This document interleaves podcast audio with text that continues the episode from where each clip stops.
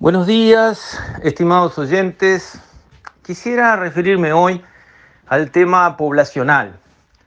Se conocieron cifras recientemente que muestran el número de nacimientos en el Uruguay, total número de nacimientos en el año 2020, que fueron algo menos de 36.000 en todo el país.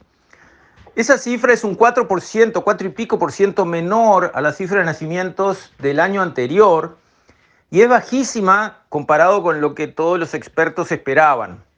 Uruguay está pasando de ser un país de baja natalidad a un país de muy baja natalidad. Para tener una idea de lo que estamos hablando, cuando Uruguay ganó la Copa del Mundo en 1950, las mujeres de América Latina en promedio a lo largo de su vida tenían seis hijos. En ese momento, 1950, las uruguayas, en promedio, a lo largo de su vida, tenían tres hijos. Hoy, con estos datos que les comenté, las uruguayas, en promedio, a lo largo de su vida, tienen 1.5 hijos.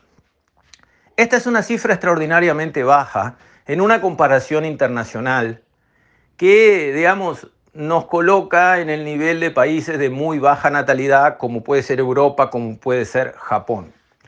La evolución de las sociedades en este sentido, en la dinámica poblacional, es la misma. Es como que estuviéramos viendo una telenovela que tiene los mismos capítulos, simplemente en una sociedad vemos un capítulo y en otra vemos un capítulo anterior o posterior. Por ejemplo, en aquel momento, 1950, las mujeres de otros países de América Latina estaban en el capítulo seis hijos por mujer, las uruguayas estaban en tres. Hoy, que las uruguayas están en el capítulo un hijo y medio por mujer, hay sociedades, por ejemplo, puede ser sociedades africanas, cuyas mujeres están como las ah, de América Latina en el año 1950, con seis hijos por mujer. O sea, la telenovela es la misma, los capítulos son los mismos, cada sociedad está mirando un capítulo diferente, pero todas siguen la misma historia y van cumpliendo los mismos capítulos. Eso lleva a entender, para los que estudian dinámica poblacional, que el planeta va a subir en el número de habitantes hasta un momento que estiman por allá entre el 2050 y 2060, va a subir de los 7 mil y pico de millones actuales a algo cerca de 9 o 10 mil millones y después va a bajar y va a llegar como a 3 o 4 mil millones allá por el 2150.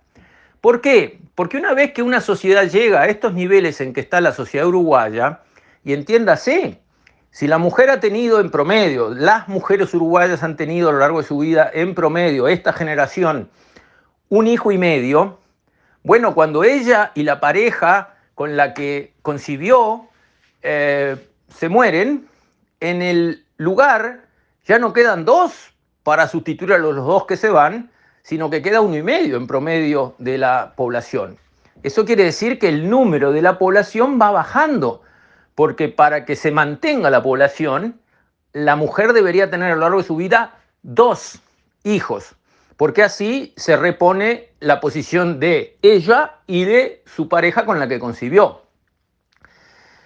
Entonces, eso lleva a que cuando las sociedades van llegando a esos niveles de muy baja fertilidad, no, no vuelven para atrás.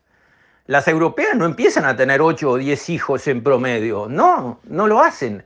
Las latinoamericanas que tenían seis hijos en promedio en 1950 han venido bajando como las uruguayas, pero en un determinado momento no se van para atrás y vuelven a tener cantidades de hijos. El fenómeno no retrocede. Lo que va pasando es que sociedad tras sociedad van avanzando en esa pendiente de menos hijos por mujer hasta que esa población empieza a descender porque no se consiguen esos dos hijos por mujer para reponer los que se van con los que vienen nuevos. Esa tendencia mundial, por un lado, yo he insistido muchas veces, es la solución a los problemas ambientales. La solución a los problemas ambientales va a venir de la mano de esta evolución de la población planetaria. Cuando en este planeta, que va a poder soportar 9 o 10 mil millones, haya 3 o 4 mil millones, terminaron los problemas ambientales. Ya está, va a ser un país verde, un país sin emisiones de, calentamiento global, un país sin los problemas de residuos, de contaminación, que tanto están preocupando a tanta gente. Ya está. ¿Y por qué? Porque la cantidad reducida de personas va a ayudar a que esos problemas desaparezcan. Entre tanto, es muy difícil hacer desaparecer esos problemas cuando el planeta va teniendo cada vez más personas que además tienen un mejor nivel de consumo y quieren consumir. Porque es muy fácil desde la posición de una ONG europea, país rico, que hace mil años taló todos sus, bosques, señalar con el dedo y decir, no toquen sus bosques. Ah, qué bueno, ustedes cortaron todos sus bosques para hacerse ricos y ahora que son ricos no quieren que los demás en el mismo proceso de poner el acelerador sobre sus recursos naturales para mejorar, no, no, ustedes quédense ahí, extiendan la mano, comen una banana si pueden, pero no, no, no, progresar y consumir más ni hablar. No, así no funciona el mundo. Mientras haya cantidades crecientes de personas en el planeta que a su vez van consiguiendo, gracias a Dios, niveles de ingresos crecientes, va a haber más presión sobre los recursos naturales. Y es muy injusto y bastante, vamos a decir así, de, mala fe pedirles, ustedes no consuman, nosotros sí, ya estamos consumiendo a buen nivel, este, manéjense. No, por ahí no van los tiros. Eso con respecto a una reflexión de largo plazo, digamos, un siglo y medio por delante, en cuanto a cómo considerar el tema de la evolución del planeta en cuanto a su medio ambiente. Por otro lado, mirando hacia adentro de nuestro país, lo que creo que hay que reflexionar es, hay cuatro factores de producción, trabajo, tierra, capital y capacidad empresarial. Porque si uno tiene trabajo, tierra y capital y no hay nadie que los combine, aquello no produce nada. Entonces, si uno de esos factores de producción, el trabajo, se nos disminuye, es como si se nos achicara el país en materia de tierra como que perdiéramos un departamento por década, que ya no está más para producir y aportarle al PBI del país, aportar crecimiento, riqueza. ¿Qué pasaría? Y bueno, la verdad es que perder gradualmente un factor de producción como el trabajo no es bueno para una sociedad. ¿Cuál es la solución a nivel del país? No hay forma de insistir en que las mujeres uruguayas tengan más hijos en su vida. Es una decisión cultural que la mujer va tomando.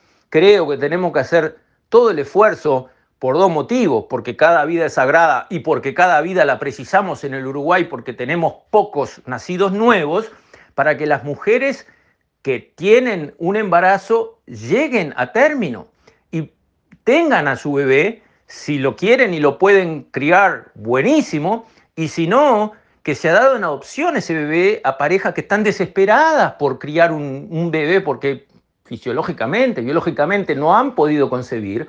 Y serían para ese niño una pareja de padres eh, con todo lo bueno que una pareja de padres le puede aportar a un niño y estaría buenísimo que eso sucediera. Eso creo que tiene que ser política de Estado. En vez de insistir en que nazcan menos, ayudemos a que nazcan más. Además de eso, que como digo, tiene una vertiente religiosa en cuanto a que yo por lo menos y muchos conmigo creo, consideramos la vida sagrada, y la vida está allí desde el momento de la concepción, no cabe duda, pero también hay una vertiente económica y sociopolítica, necesitamos más gente. Además de esa línea, viene la línea de la inmigración que ya está sucediendo, lo vemos. Hay países que están en situaciones horribles, como sabemos, Venezuela, Cuba, situaciones desesperadas, ya está desesperadas, para que una persona abandone sus afectos, abandone la tumba de sus padres, abandone, digamos, todos sus recuerdos y se vaya de su lugar de origen, la situación tiene que ser desesperada. Pues bien, en Venezuela y en Cuba lo es, y están viniendo, no solo a Uruguay, a otros muchos países, emigrantes. Bienvenidos sean, mientras no vengan a hacer política, a infiltrarse, a hacer cosas raras, mientras vengan buenamente, con buena fe a trabajar, bienvenidos sean, porque ellos probablemente vienen en un capítulo anterior de la misma telenovela. Esas mujeres venezolanas, esas mujeres cubanas, quizás vengan con los tres hijos promedio por vida. Bienvenidos sean, que nos ayuden de alguna manera a sostener y si fuera posible en algún momento, aumentar la población del Uruguay. Lo necesitamos, nos vendrá bien, rejuvenece, ayuda a la economía en general del país, ayuda a la seguridad social, es algo esencialmente bueno. Con esto, estimados oyentes, me despido. Hasta mañana, si Dios quiere.